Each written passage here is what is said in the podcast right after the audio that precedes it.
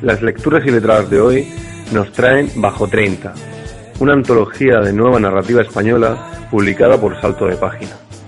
En ella, el responsable es Juan Gómez Bárcena, un escritor y antólogo en este caso, que recoge textos de autores, de narradores, nacidos entre 1983 y 1991.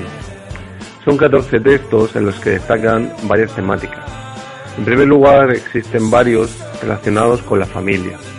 Así, el aguileño Juan Soto se dirige con un estilo marcado por la segunda persona y las oraciones extensas a su peculiar madre.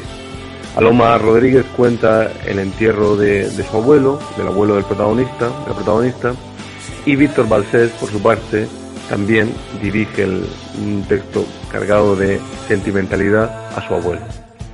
Otra temática estaría relacionada por la propia juventud de los mm, protagonistas, relacionado con la juventud también de los narradores.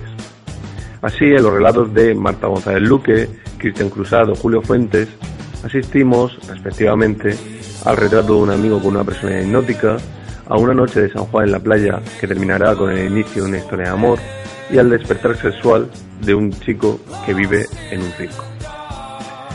El antólogo Juan Gómez Bárcena opta por recopilar, además de relatos, capítulos de novelas, y en la mayoría de las ocasiones sale bien parado, ya que se tratan de textos no que podemos leer como fragmentos, sino como textos independientes.